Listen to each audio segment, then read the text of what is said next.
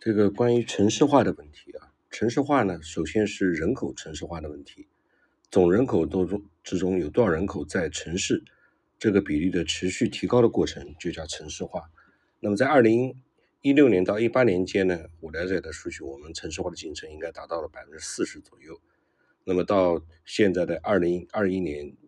我现在这个呃录这个作品的时间是在一月份，可能已经这个超出这个。这个程度了，城市化包含一个人口在空间布局上的变化，而不是把更多的人分散到乡村去，是把更多的人聚集到城市来。城市化的现象呢，是一个逐渐被关注的过程。早期的人口在空间的移动上面是不成规模的，而且那个时候没有现在的人口普查。那么在当年英国没有人口普查的资料，但是当地的很多人都是有宗教信仰，有教区，教徒结婚是要办婚礼，生育子女要有洗礼。去世要办葬礼，这三礼呢，实际上就是家庭人口的这个历史变化的一个记载。有些学者曾经专门收集了这些资料做了研究，发现了很多人的婚礼、洗礼并不是在同一个地方举办，有可能婚礼是在伦敦，葬礼是在另外一个城市。有些人并不是，换句话说，有些人并不是生于伦敦，但死于伦敦。这些人是从哪儿来的？显然，他们不是伦敦本地人口的自然增长，而是。从外部迁移到这个地方来的，通过这样的一个早期记录呢，当时发现了人口在空间上移动的过程，那么这个就是一个对城城市化的一个早期的一个聚焦。从形态上，我们来定义城市，像田野、乡村比较多人口的大型村落，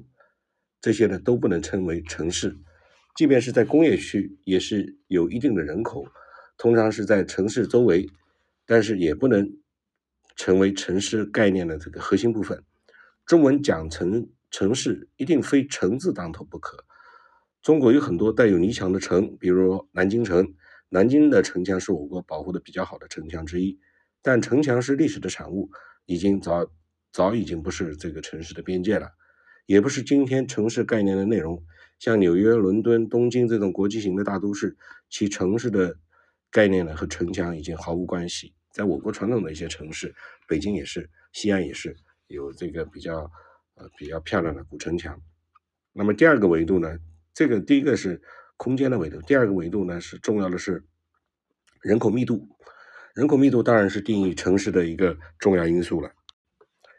当人口以及其他资源在空间的位置上面集聚到一定的密度，这个地方就可以叫为城市。当然，这个密度的标准可能会相差很大。我们国家过去曾经把每平方公里两千人以上的人口密度视为建制镇的一个标准，那么现在有六百多个城市从规划审批开始就有要求，通常就规划为每平方公里要有一万人，这个就是密度。虽然城市由密度来定义，但并不是说总人口达到多少就可以叫做城市，也不是说土地面积达到多少就可以叫做城市，因为我国有很多地广人稀的地方，也有很多人口密度非常大的地方，应该是在。规定的土地面积承载了多少的人的经济活动，超过了某一个临界点，就被称作为城市。当然，这个临界点可能是随着时代的变化而不断这个发生变化的，应该是呃往高处提升的。那么从经济学的传统呢来说，这个大咖亚当亚当斯密认为呢，有些国家的富裕程度比较高，它的这个社会化的分工程度比较高，那么这个。呃，需要一定的市场规模来支撑这个分工高的程度，那实际上就是需要一定的这个需求的积聚，需求积聚了才能实现分工，尤其是在空间上的分工，那么尤其是在空间上的积聚，这个才能更加的提高分工程度。也就是说，是市场规模支持了这个社会分工。以城乡差别为例，村庄里通常不会有早餐店铺。并不是说村里人不吃早饭，而是村民们基本上都在自己家里做饭吃饭。这种生活习性，使得即便是出现卖炸油条的早餐店，也是会因为需求聚集程度不够而这个生意不好。而这种程度一旦放到这种店铺呢，一旦放到县城、省城，或者是这个北上广深这样的超大城市，总需求聚集到一定的力量，就自然形成了可以分工的一个支撑分工的一个体系。城乡收入的差距在很大程度上是来自于需求集聚程度不同和支持的分工体系的支持分工的一个体系不同。一般情况下面，农民进城之后都会有强烈的不适应感，觉得处处都要花钱。但是与此同时，也会想到，你也要想到，处处也能挣钱。这就是城市吸引大量人口集聚的道理。关于这个道理呢，讲的最透彻的，其实不是经济学家。这个，我们举个例子啊，有一个在重庆万科龙湖地产的一个保安，他曾经培训过七千多名农民工当保安。这个问他如何让农民工成功转型为保安，他就说啊，我经常对他们讲，你们一定要好好干，因为你们每天站在这里就可以挣到钱。这个站在这里就要就可以挣到钱，这是我听过的最为透彻的关于城市产业分工的一个典型案例。农村小伙子如果站在农农村，站在农田里，那就是白白的浪费体力；而站在城里，就是一份工作。当然，这份工作不光是保安，也包括前台、门童，而公司还要给你发制服、发薪水。农村小伙子觉得很有意思，为什么在城里站着就能挣到钱，就是份工作？当然。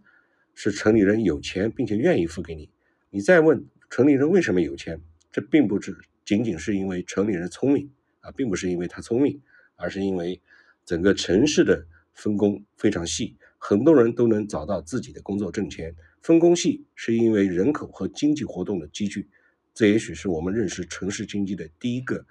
简而易见的道理。那么，呃，第二个道理呢，就是产业活动的需要。在很长一段时间里边，人们认为服务业不创造价值，人们相互服务，互相赚取利润，这有什么差别吗？实际上，同一件事情自己做和别人做就会产生效率上面的差异。在分工越发细致之后，这个差异会非常隐蔽，因为它非常稀松平常，但却是实现这个经济增长非常重要的一个动力。当然，人口集聚也会有很多阻力和麻烦。什么情况下人口会集聚？什么情况下这种集聚会停滞？什么情况下甚至会倒退？这个就是我们今天研究城市化或者是城镇化需要解决的问题。啊，我们之前讲的是城镇化，这个现在把它扩展到城市化。这个城市化是更加这个明确的一个概念，更加准确的一个概念。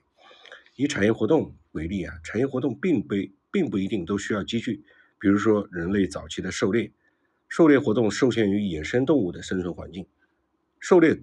的人越多，狩猎的成果就会越少，也许因此密度就低。这个到了农耕时代，稍微好了一点，这个单位土地的产出量有所提高，但是也局限于农民的体力和自然的处理的自身条件。农耕时代的村庄规模都不是很大，早期的采矿业也会聚集很多的劳动力，劳动力也诞生了一些。城市，这个我们可以看到，这个美国的西部淘金热也诞诞生了一大批的这个产业。铁路交通、电力系统发达之后，制造业的集聚规模效应更强，大批量的这个因机制制造业而产生的贸易活动也由此而生。一些交通的枢纽站点自然而然成为巨大的人口聚集中心。美国纽约当年曾经是世界这个成衣制品的发源地，道理也就很简单，是因为当时。运棉花的轮船不是做点对点的运输，而是运输到枢纽港之后再分发、分散、发放到各地。纽约就是一个枢纽港，临港周边地区获得棉花的成本就会比较低，那就因此会形成了大规模的成衣工厂。然后靠近港口就会有巨大的工业来支持，这个集聚度就是工业化推动城市化的开始。我们的国家，我们中国也有许多这样的案例，然后。再之后就是大型的商贸行为，促进交易升级，买家和卖家聚集了，就出现了商场、批发市场，然后还有金融方面的期货市场，市场的规模也不断升级，促进了人口大量集聚，尤其是专业化程度比较高的人口，那么由此就产生了一个金融，金融是最赚赚钱的行业，它的时间成本也是最高，就是时间利用的机会成本也是最高。所以金融业通常集聚在面积非常小的地方，比如说美国的华尔街，面积也就只有两三千平方米啊，这个两千啊不不两三平方千米啊，这个概念还是不一样啊。中华文明 是以农耕文明为基础，而农耕文明对人口集聚没有多大的要求，小农户啊、小村镇，再加上小型集市交易，基本上就可以完成生产、交换、消费，这些经济行为的全过程，但在中国的北方存在着一个客观的因素，超越了小农户的整体的需求，这就是要求要应对北方游牧民族的草原骑兵的入侵。由于农民的步兵和北方的骑兵的军事实力相差实在是太悬殊了，所以当时的国家通常是由无数的小农组成，而且需要修建长城，要有常备军驻守来抵御外敌的入侵。中华文明的城市从一开始就是与小农大国的行政需求相联系。城镇是国家行政网络的节点，城镇的布局要服务于行政管理，依靠从各方征税来维持国家的秩序，保证国家的安全。这个就是我国的城镇的古老的传统。所以，在中国漫长的历史过程中间，城市化率一直不高，因为中国的地方比较大，疆界非常广阔，啊。战国时代的这个城市化率不足百分之十六，到了这个当代的一九五七年，才百分之十五点四，基本上相当。也就是说，从战国时代，虽然战国的规模这个土地疆域的规模比较少，到中华人民成立过后的五十年代、六十年代，其实城市化的这个呃比例差不多相当。城市化最高的反而是我国我们国家历史上一个这个。最经济繁荣的时代是南宋。历史上，城市呢是行政枢纽，是国家权力的体现。改朝换代，先攻城，攻城之后便在屠城。城镇的繁荣和衰落，都城的迁移都具有不定性。城市的文明很难具有累积的效果。古代城市的布局呢，也是服务于行政。中间是最好的地带，最明亮的地方是皇宫。或者官府，这个国人呐，也就是由由财政供养的人口，有公务员住在城里，鄙人就是这个比较粗鄙的人住在乡间野外，城乡之间的壁垒和差距一开始就形成了。级别够的城市虽然有市场，但通常都会被放在城市的边缘，不以市场为中心来组织城市，这个是。这个比较普遍的现象，就是说有集市啊，什么东市买骏马，西市买鞍鞯，南市买被斗，北市买长鞭，这些市虽然挺重要，但从来都没有放在城城市的最中心。城市的最中心一定是皇家规格，一定是行政管理中心。在历史上还对市场做了等级的划分，州县不得设正式的市场。只有草市让东周围的农民来赶集，而且一天只开两个钟头，还不是每天都开，叫赶集嘛。我也不知道这种奇怪的现象是为什么会发生，难道是要为为了方便管理吗？这个有点像我们现在应对疫情的措施。所以，我们的城市文明虽然发源很久，也很发达，但是主要特征是服务于管理农业文明。以保护和组织农业文明为重要的这个出发点。历史上，我们很多城市都是官方打造出来的。官方呢，开垦一片耕地，就有了一个征税的基础。再找一个容易防守的地方，建一座城堡，设为行政中心。城镇的设立大多并不是因为商业和产业活动的积聚，当然也有例外。比如说，我们江西的景德镇作为瓷都，很早就十分发达。它这里产出的大批量的瓷瓷器呢，呃，甚至可以远销到欧洲。但景德镇也只能是个镇，而不是郡县，它的级别不够。城要讲级别，镇更多的是起源于军事建制，流动的大营营盘都与行政军事指挥活动有关。像汉口、佛山、苏州等城市和景德镇一样，经济的容量已经很大了，在但是在行政。体系里边的级别并不高，这就好像经济体格已经成长起来了，但是穿着一件具有塑身效果的行政外套，束缚了其成长。这种现象在今天依然存在。比如说，苏州经济总量有很多年，啊，基本上这个一直以来都是超过南京的。但论级别，南京就是省城，而苏州只能是一个地级城市。经济总量再大，在级别上也逾越不过南京，不合体力。一八四零年鸦片战争之时。香港不过是一个不毛之地，割让给英国之后，香港成了英国的殖民地，也有了城市主权，结果就发展成为了亚洲的金融中心。英国人占领香港以后，不断找到中国沿海地区勘察，认定了上海这个位置最重要，有扬子江和出海口，还有那么广阔的腹地，没有什么位置比上海更重要了。但如果以农业立国的视角看，海洋贸易贸易因素这些因素呢，完全不重要，所以上海也无关紧要。所以封建朝廷看上海也无非就是松江府的那块稻田。结果英国人试探能不能在这儿找块落脚地，上海道台很快就轻易答应。这个上海道台还是这个属于江苏巡抚管理的呢。这个人还觉得洋人脑子不不好使，那点烂泥塘，洋人想租就租给他好了。最后签的竟然是永久性租地契约，即。永久性租地其实就把这块地给割了吧，那当然是丧权辱国的条约。但除了当时国力衰弱的这一条件之外，清朝官员的世界观也要负很大的责任。不是从贸易角度看世界，怎么知道上海的位置重要呢？后来洋人在上海设立了租界和工部局，搞了一套国中国的体制。上海现在正把当年整个租界开会的记录全部翻译成中文。如对如何管理一个高密集型的城市，还是有些参考价值的。当然，更重要的是历史价值。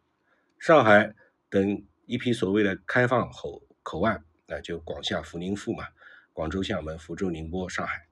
都是签了这种类似的租借协议，才变成了近代西方势力进入中国的桥头堡。今日回望，也也能从中得到与传统行政城镇网点。不同的建设和管理经验，比如说青岛的地下基础设施，并不是说西方人先天素质优秀，而是西欧基于商业和产业的城市化比我国发展的要早。一八三九三年，我们的城市化率是只有百分之七点七，比南宋倒退了很多，而同期日本则达到了百分之十六，英国百分之三十，这就是当时的差别。我们最大的城市在规模上并不逊色于别人，但占人口。但占城市人口的比例比较偏低，最大人口占城市人口的比例也偏低。我们的小基镇非常的多，万人以下的城镇占比却同和这个却比同期日本和英国多不了多少。这是什么呢？这是什么意思呢？就是在高密度人口经济集聚这个变量上，我们是有滞后性的。